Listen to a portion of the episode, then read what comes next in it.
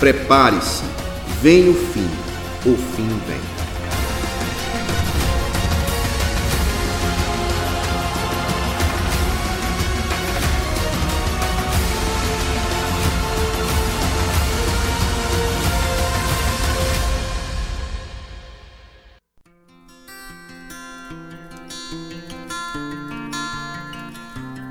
Olá, caros irmãos e amigos, saudações em nome de Jesus. Estamos de volta aí com a nossa série, um novo, novo bate-papo agora com o irmão Edson Albuquerque, da Assembleia de Deus, sobre escatologia, né? sobre o fim dos tempos, sobre o vem o fim e o fim vem. Boa noite, irmão Edson, graças a Deus, meu irmão, tudo bem? Boa noite, paz, irmão, tudo bem, graças a Deus. Amém.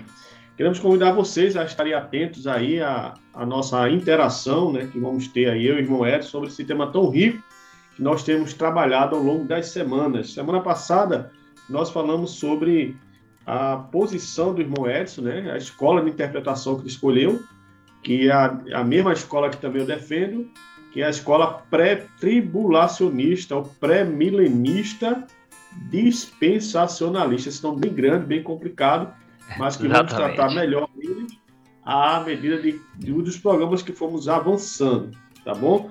E também o irmão Edson falou um pouco sobre se existia algum risco é, para essa posição, para essa escola de interpretação acerca ah, da volta de Cristo, né? Se haveria possibilidade de alguém se preparar para a grande tribulação.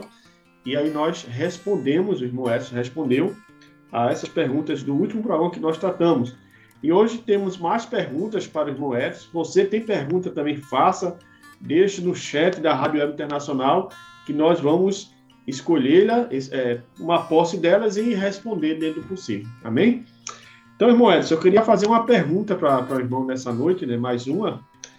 É, irmão Edson, é possível a gente pintar um quadro sobre a, a nossa escola, né? a escola que que adotamos de interpretação bíblica sobre os fins dos tempos, desde o, desde o primeiro evento até o último evento, é, com o Novo Céu e Nova Terra.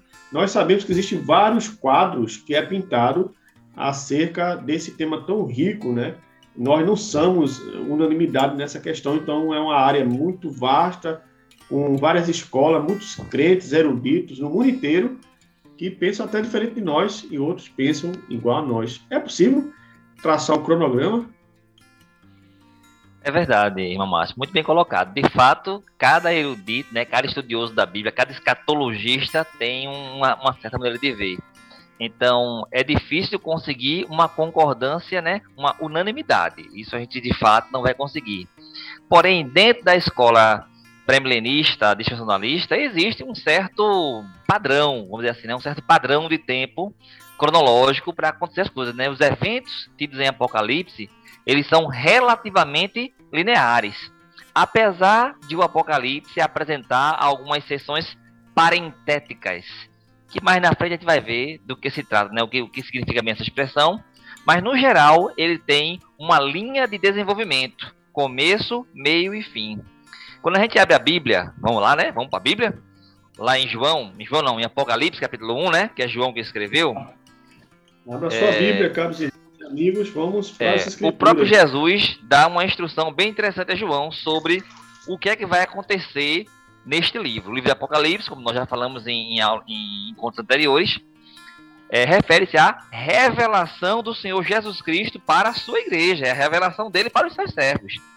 Quando chega aqui em Apocalipse, capítulo 1, versículo 19, nós temos uma espécie de cronologia, por que não chamar assim? que o próprio Cristo usa para falar com João. Está escrito assim: Escreve as coisas que tens visto e as que são e as que depois destas hão de acontecer. Pronto, base nisso, precisamos compreender e aceitar, porque é literal, é o que está escrito realmente na, nas escrituras, que o Apocalipse ele tem essa divisão tríplice. Ele fala de coisas que ocorreram, ele fala de coisas que estavam ocorrendo no momento em que João escrevia, e ele fala de coisas que vão acontecer no futuro. Então, basicamente é isso aí. Então, dentro da visão dispensacionalista que nós defendemos, existe uma cronologia bem pautada, bem respaldada, com muitos textos, que é claro, para o encontro de hoje, como a nossa intenção é, é, mostrar a cronologia, mostrar o desenvolvimento, não vamos detalhar nenhum deles, né? Porque detalhar um só desse já dá um encontro. Vai estar cada um. É só degustação, é só degustação. É verdade. Né, para se saber o que é que nós vamos tratar, para se entender, para se conhecer do que é que nós vamos falar. Então, eu separei aqui basicamente 14 pontos. 14 pontos do princípio ao fim, cronologicamente, ordenadamente, conforme hão de acontecer esse, esses eventos nas escrituras, segundo a visão pré-milenista dispensacionalista. Dentro dessa visão, o primeiro ponto, então vamos lá dentro agora ponto por ponto, né? Vamos tentar olhar os 14 pontos. O primeiro ponto é sinais precursores da vinda de Cristo. Esse é o primeiro ponto. Existem sinais precursores, ou seja, Cristo, quando ele estava na terra com seus discípulos, ele falou que algumas coisas mostravam aos seus discípulos que estava para acontecer. Ele chegou a dizer assim: Olha lá a figueira, vocês veem quando ela está assim com a folhagem, quando está com aqueles frutos, e já está perto, olha o céu, vê que a chuva está. Ou seja, há indícios que demonstram que a volta do Senhor está próxima. Já vimos no encontro passado que nós estamos nos últimos dias e na última hora. Então tem que estar próximo mesmo. O quão próximo? Então, primeiro ponto, sinais da vinda de Cristo. Que sinais são esses? Só alguns exemplos para a gente não, não, não ter que entrar em todos os detalhes. A questão de pestes, a questão de guerras, a questão de terremotos. Mas aí geralmente levanta uma controvérsia. Ah, mas peste, né, doenças, sempre teve. Terremoto, sempre teve. E, né, é, fome, sempre teve. De fato, sempre teve. Terremoto, sempre teve. Jesus compara esses sinais de sua vinda a uma mulher grávida que está prestes a dar à luz. Em geral, sabemos que a mulher que está grávida, ela tem também aqueles sinais que nós chamamos de alarme falso. Ela sente uma dor como se fosse teu filho, até às vezes é socorrida, vai para o hospital, chega lá, não está na hora. Então, é comum isso acontecer.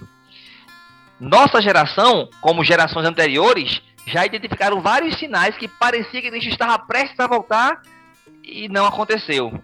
Então, esses alarmes falsos que dão a entender, mas que nos deixam alerta, isso é importante, é um alarme falso, mas a gente nunca sabe que é falso, então a gente tem que estar sempre alerta, porque um deles vai ser o verdadeiro.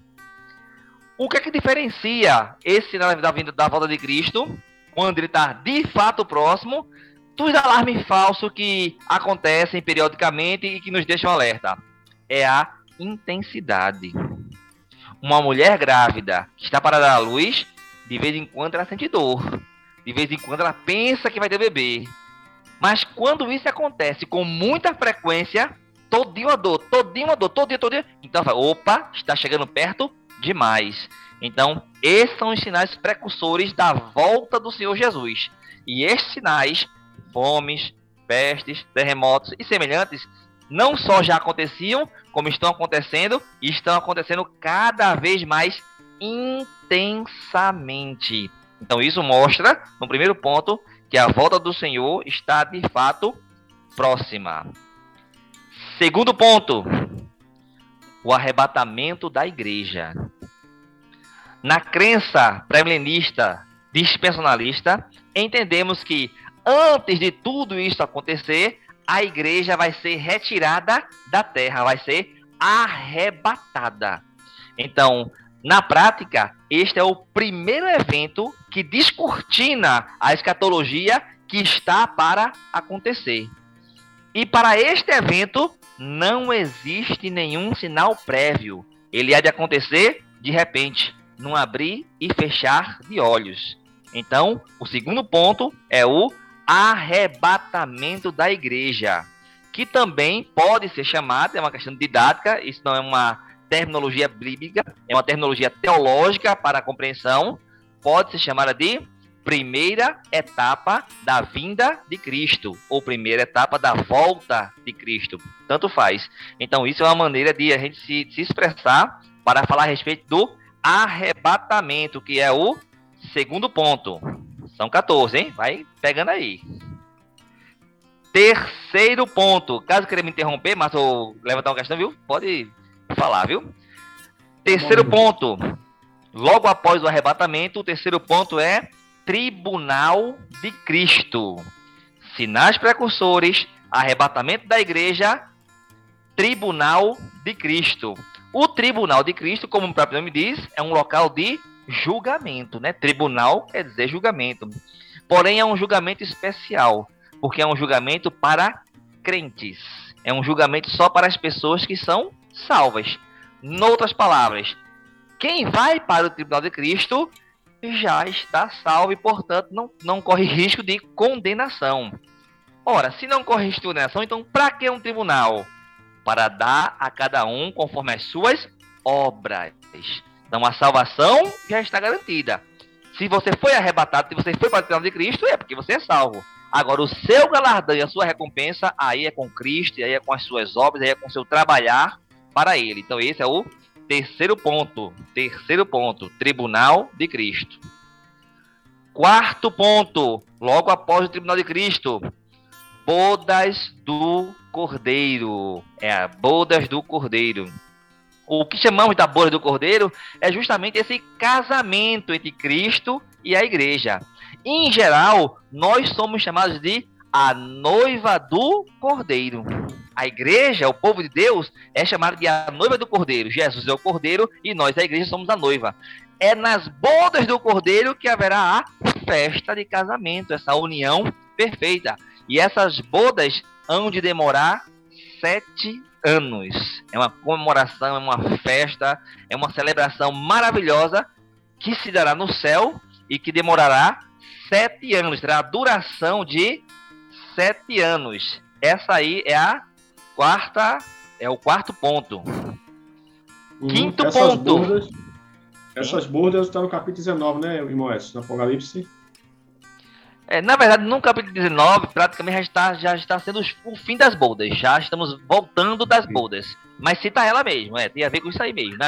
No capítulo 19 de Apocalipse já estamos na finalização das bodas e, vo e voltando para a terra, porque a igreja foi arrebatada e após as bodas volta para a terra. E é no 19 de Apocalipse que acontece isso. Esse período de sete anos que você se refere é uma profecia de Daniel e também é, as semanas de, da besta, não é isso? Só para que a gente também dê aos nossos irmãos e amigos uma, uma degustação textual bíblica, né? É, quando nós formos realmente trabalhar com o detalhamento né, de cada um deles, a gente vai, vai poder trabalhar com isso aí. Em Apocalipse 19, já que mais pediu o versículo, versículo 7 a 9, cita literalmente as bodas do cordeiro. No fim do 19 vai haver o estabelecimento do milênio, que é um ponto mais à frente que eu vou falar daqui a pouco dele. Então, quando isso estiver acontecendo, as, a, a, a boda já terá terminado. Aborto terminado. Então a citação dela literal acontece de fato em Apocalipse 19, versículos 7 a 9. Bodas do Cordeiro. E isso aí é a visão daquele que está acontecendo no céu. Vamos lá, só recapitulando. Os sinais da, da volta de Cristo, o arrebatamento da igreja, o tribunal de Cristo, bodas do Cordeiro. Tudo, tudo isso apontou para o céu. Enquanto essas coisas estão no céu, simultaneamente a Terra não ficou congelada, está acontecendo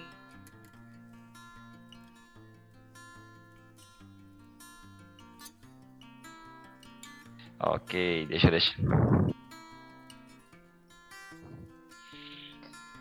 Então, basicamente, né, estamos terminamos o quarto ponto, vamos para o quinto. Os quatro pontos básicos foram os sinais precursores da, da volta de Cristo, o arrebatamento da igreja, o tribunal de Cristo, as bodas do Cordeiro. Então, esses eventos basicamente apontam para a igreja e para o céu. A partir de agora, quinto ponto, vamos, partar, vamos partir para olhar o que está acontecendo na Terra, o que está acontecendo aqui embaixo. A Terra não ficou congelada enquanto a igreja subiu. Os eventos continuam acontecendo simultaneamente. E o que, é que acontece aqui na na, na terra, enquanto a igreja né, não está, foi arrebatada e vai para as bodas. Acontece a tribulação, também chamada de grande tribulação. Essa é uma questão técnica, a maneira de chamar, né? Que inclusive até no meio dispensionalista existe algumas divergências, mas por efeito, por uma questão didática, eu vou chamar de tribulação os sete anos. A mesma duração da tribulação é a duração das bolas do cordeiro. Enquanto acontece nas bolas do cordeiro no céu, a tribulação é na terra, os mesmos sete anos. E vamos chamar de grande tribulação um evento dentro da tribulação, que são os últimos três anos e meio. Então é a mesma tribulação, só que com uma maior intensidade. Então vamos chegar nesse ponto aí. Então, quinto ponto é a grande tribulação, que tem início justamente com o arrebatamento. O arrebatamento é o ponto de partida para que a igreja goze esse favor no céu. O arrebatamento é o ponto de partida para que a grande tribulação comece. E o que é que surge aí agora como sexto ponto, já dentro da tribulação? Acontece a manifestação do anticristo. Então, haverá um homem que Paulo chama de o homem do pecado, João é o único que o chama de anticristo, mas também João em Apocalipse 13, 13 1 em diante, vai chamar ele de a besta, a besta que sobe do mar. Esse homem, que é o anticristo, ele refere-se aqui no nosso, nosso esquema cronológico ao sexto ponto, que é quando ele se manifesta, justamente por a igreja também já não está mais aqui para retê-lo. Sétimo ponto, de fato, a grande tribulação, ou seja, os três anos e meio finais. Se nós formos olhar aí na parte de Apocalipse, tanto na Apocalipse 11, principalmente, haverá essa divisão tanto é, em ano, vamos dizer assim, né? Porque ele fala de meses e ele fala de dias. E tanto na cronologia dos meses quanto dos dias, bate exatamente três anos e meio. Quer você conte por meses, quer você conte por dias. Ou como Daniel fala, né, por ano, que é tempos, tempo e metade de um tempo, que dá, seria equivalente aos mesmos três anos e meios finais.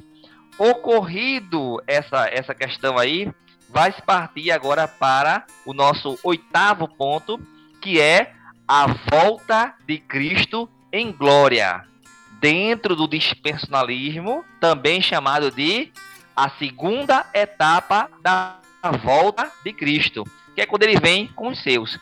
Porque a tribulação que ocorre abaixo, e que está na parte agora da grande tribulação, ela culmina com uma guerra chamada Guerra do Armagedon, enquanto no céu culmina com as bodas do Cordeiro.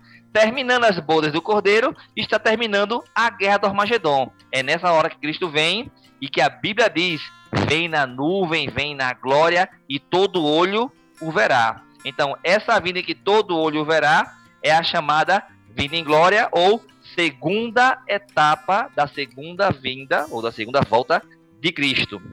Nono ponto: julgamento das nações. Quando Cristo vem com a sua igreja, né, para pôr um fim na grande tribulação, e finalizaram também as festividades da Boda do Cordeiro.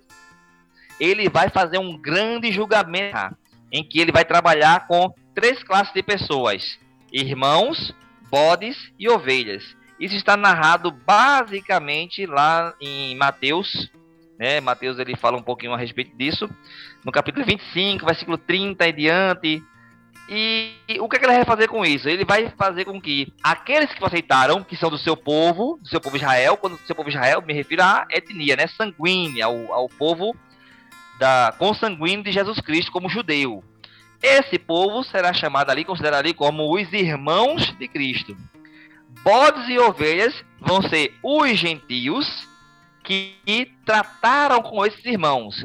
Aqueles que trataram bem os judeus vão ser chamados de ovelhas, e serão salvos também.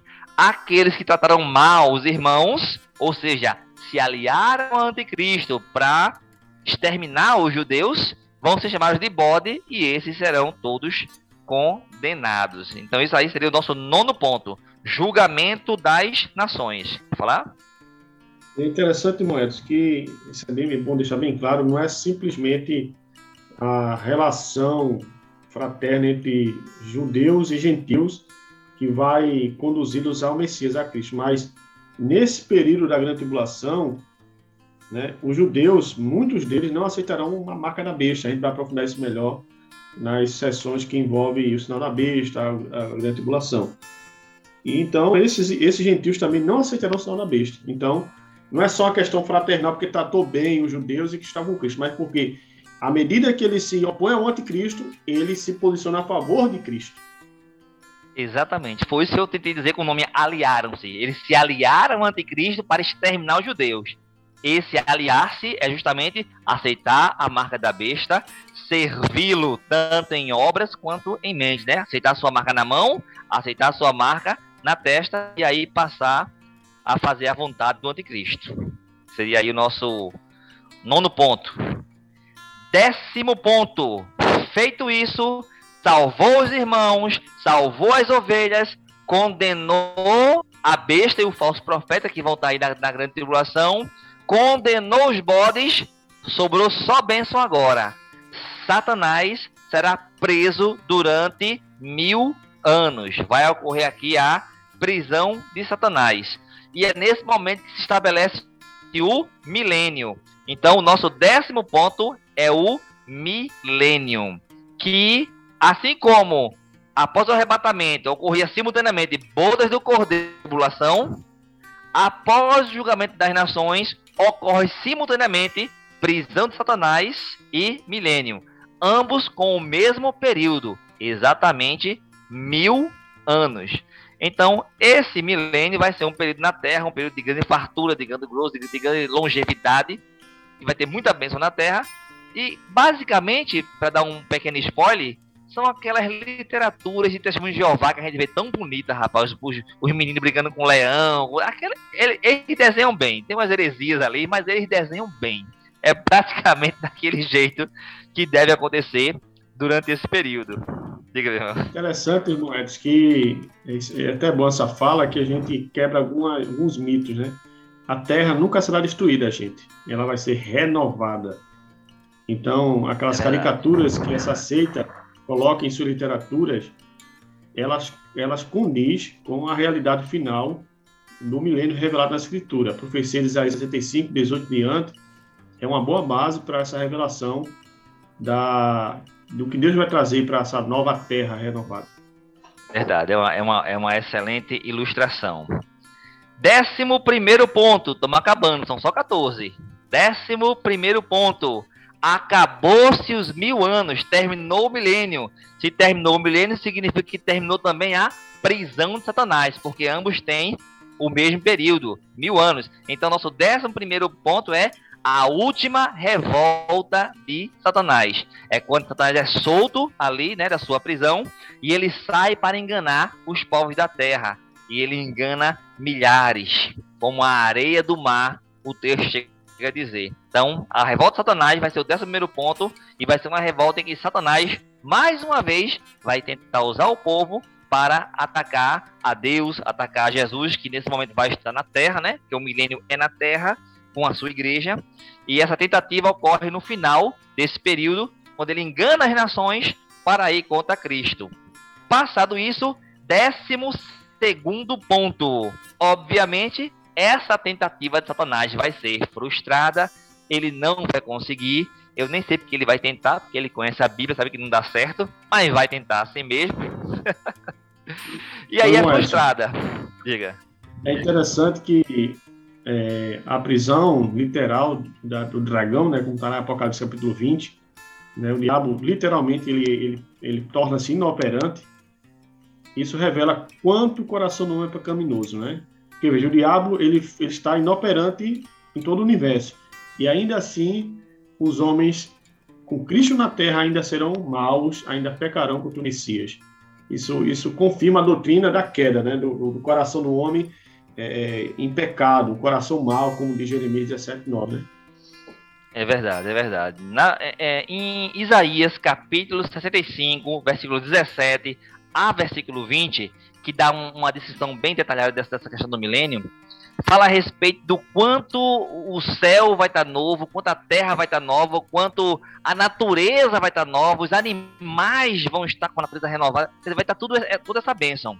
Mas no versículo 20, Isaías 35, 20, 17 ao 20, no 20 vai dizer: Mas o pecador continua sendo amaldiçoado. Um jovem pecador poderá morrer, mesmo que jovem naquela época vai ter 100 anos para ser jovem, mas vai morrer por ser pecador. Ou seja, ainda haverá pecado, ainda haverá desobediência, claro, numa escala infinitamente menor. Até porque Cristo vai estar reinando fisicamente, diretamente de Jerusalém, no trono de Davi. Então a fiscalização vai ser bem pesada e vai tolher esse comportamento. Porém, ainda haverá, sem influência de Satanás, como você bem frisou. Em Apocalipse 20, diz que ele é amarrado, trancafiado, jogado e selado. Não tem jeito, ali ele realmente acabou qualquer tipo de influência. Então, todo mal que ocorre, que ocorre a partir dali é um mal vindo justamente do coração do homem. Então, esse aí é o nosso décimo primeiro ponto. O décimo segundo, como eu estava falando, essa última revolta de Satanás, onde ele engana muitos, uma multidão como a areia do mar aqui na terra para ir contra Jerusalém, contra Jesus Cristo, né, que vai estar reinando, ela culmina num grande fracasso dele e todos serão julgados no chamado juízo final, nosso décimo segundo ponto é juízo final, também conhecido como trono branco. Então, se você vir falar o juízo final ou o julgamento do trono branco, são duas frases equivalentes. Ou seja, refere-se àquele juízo que ocorrerá no final, na consumação dos tempos em que aqueles que comparecerem diante desse tribunal comparecem para serem condenados. Aqui a gente faz um paralelo com o tribunal de Cristo. Vimos logo no início que o tribunal de Cristo, aquele que comparece a ele, só comparece porque é salvo. O grande trono branco, aquele que comparece a ele, só comparece porque foi condenado. Então lá ele vai para receber a sentença. Assim como no tribunal de Cristo, você vai para receber o galardão, no trono branco você vai para receber a sentença. E aí, quando essa sentença ocorre, Satanás finalmente não é só preso, ele é jogado no lago de fogo, é definitivo. Como a besta e o falso profeta foram antes dele. E dali não existe mais volta. Veja que ele foi preso no abismo, 20 de Apocalipse 1, 2, 3, ele foi preso no abismo, mas teve volta. Mas depois que ele vai para o lago de fogo, não há mais volta. E isso vai nos levar ao 13 terceiro ponto. Novos céus e nova terra quando tudo passa a ser perfeito, o pecado é extirpado mesmo, não haverá, não haverá, não haverá mais condição de haver nem choro, nem ranger de dente, nem dor e nada mais. Então isso aí é a descrição do paraíso perfeito apenas para os salvos e onde a glorificação dos corpos, né, da igreja, dos servos de Deus, o acesso à árvore da vida vai acontecer e todos serão eternos. E nos leva ao 14 e último e final ponto, que também é chamado de perfeito e eterno estado. Ou seja, é quando tudo vai estar perfeito para sempre.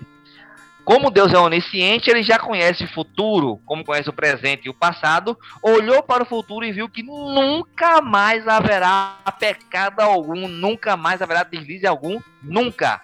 De ninguém da igreja, de ninguém do povo de Deus. Então, a partir daquele momento em que Satanás foi para o lago de fogo e que tudo foi renovado, esse estado permanece perfeito para sempre. Então, são 14 14 pontos para a gente trabalhar nos próximos encontros, né? Começando dos sinais da, da volta de Cristo até ao estado perfeito eterno. Amém? Vai ser isso aí. Obrigado, irmão Edson. Lembrando, caros irmãos e amigos, que isso aí é uma proposta é, que, que sintetiza né, a escola de interpretação bíblica é, quando falamos sobre o Apocalipse, sobre o fim dos tempos, sobre a volta de Cristo, e tudo que ocorrerá depois dessa vinda, novo céu e nova terra, né? Haverão outros, outros eruditos, outros, outros teólogos, né? Vários compêndios que podem traçar é, outra estrutura cronológica no sentido didático, mas é, a escola pré-milenista dispensacionalista, em linhas gerais, pensa assim: do começo ao fim, o evento ocorre, como o Moés colocou, de forma linear, seguindo essas etapas é o que nós chamamos do dispensacionalismo clássico, né? E parece, irmão Edson, que parece loucura, né? Parece mentira. O irmão Edson falando sobre o estado perfeito, lembra muito da, das filosofias gregas, né? Filmes épicos. Mas, meus irmãos e amigos, é o que está revelado na palavra de Deus, e nós cremos de todo o coração que um dia Cristo voltará, estabelecerá seu reino, novo céu e nova terra, o pecado, o diabo e, o, e todo o mal será banido do, da nossa criação. Né? Isso, todas as escolas de, de, de, escatologia concordam. É isso, irmão Edson? Verdade. Vai se cumprir aquela palavra. E eles viverão felizes para sempre. Para sempre. Amém. Irmão Edson, queria agradecer por esse, essa aula, esse panorama que o irmão trouxe para todos nós. Pintou praticamente todo o quadro, né? Saímos da moldura e pintou o quadro ah, do que acreditamos como sendo a, a, nossa escola de interpretação quando falamos de Apocalipse, do final dos tempos, acerca do fim que vem. E louvamos a Deus pela sua vida, meu irmão. Nos dê as considerações finais e vamos orar pelos nossos irmãos e amigos. Amém. Como considerações finais, eu queria deixar para os ouvintes, né, para quem está escutando essa aula, que como falamos também em encontros anteriores, esse é o spoiler. É o spoiler do fim das coisas, né? Nós podemos confiar, nós podemos ter essa alegria, podemos consolar, podemos nos purificar, investir nesse conhecimento, por quê? Porque já sabemos o final. O final é garantido. No final, todos seremos felizes para sempre. É uma promessa de Deus e tudo aquilo que ele promete aos seus servos, ele vai ter. Essa palavra em que ele falou, ela está determinada, é da vontade de Deus. A sua própria soberania o fará cumprir. Portanto, só temos que colocar a nossa fé, depositar nossa confiança e viver para Ele, para que possamos aguardar desde os sinais da volta de Cristo até o, o eterno estado perfeito. Amém. Vamos orar. Vamos orar, agradecendo ao Senhor por mais essa aula, né? Por mais esse programa tão edificante, tão esperançoso, né? Todos nós aguardamos esses, esses eventos e a vida do nosso Salvador. Vamos orar. Senhor nosso Deus, queremos te dar graças por mais uma noite, por mais um programa. Obrigado, Senhor, pela vida do irmão Edson, pela sua disposição, pela, pela sua forma vibrante de, de apresentar cada ponto, Senhor, de forma vívida. Obrigado, Senhor. Que essas verdades reveladas na tua palavra possam inundar o nosso coração de consolo, de alegria e também nos deixar cada dia mais atentos a olhar para os céus e aguardar sinais ainda mais da tua vinda, Senhor.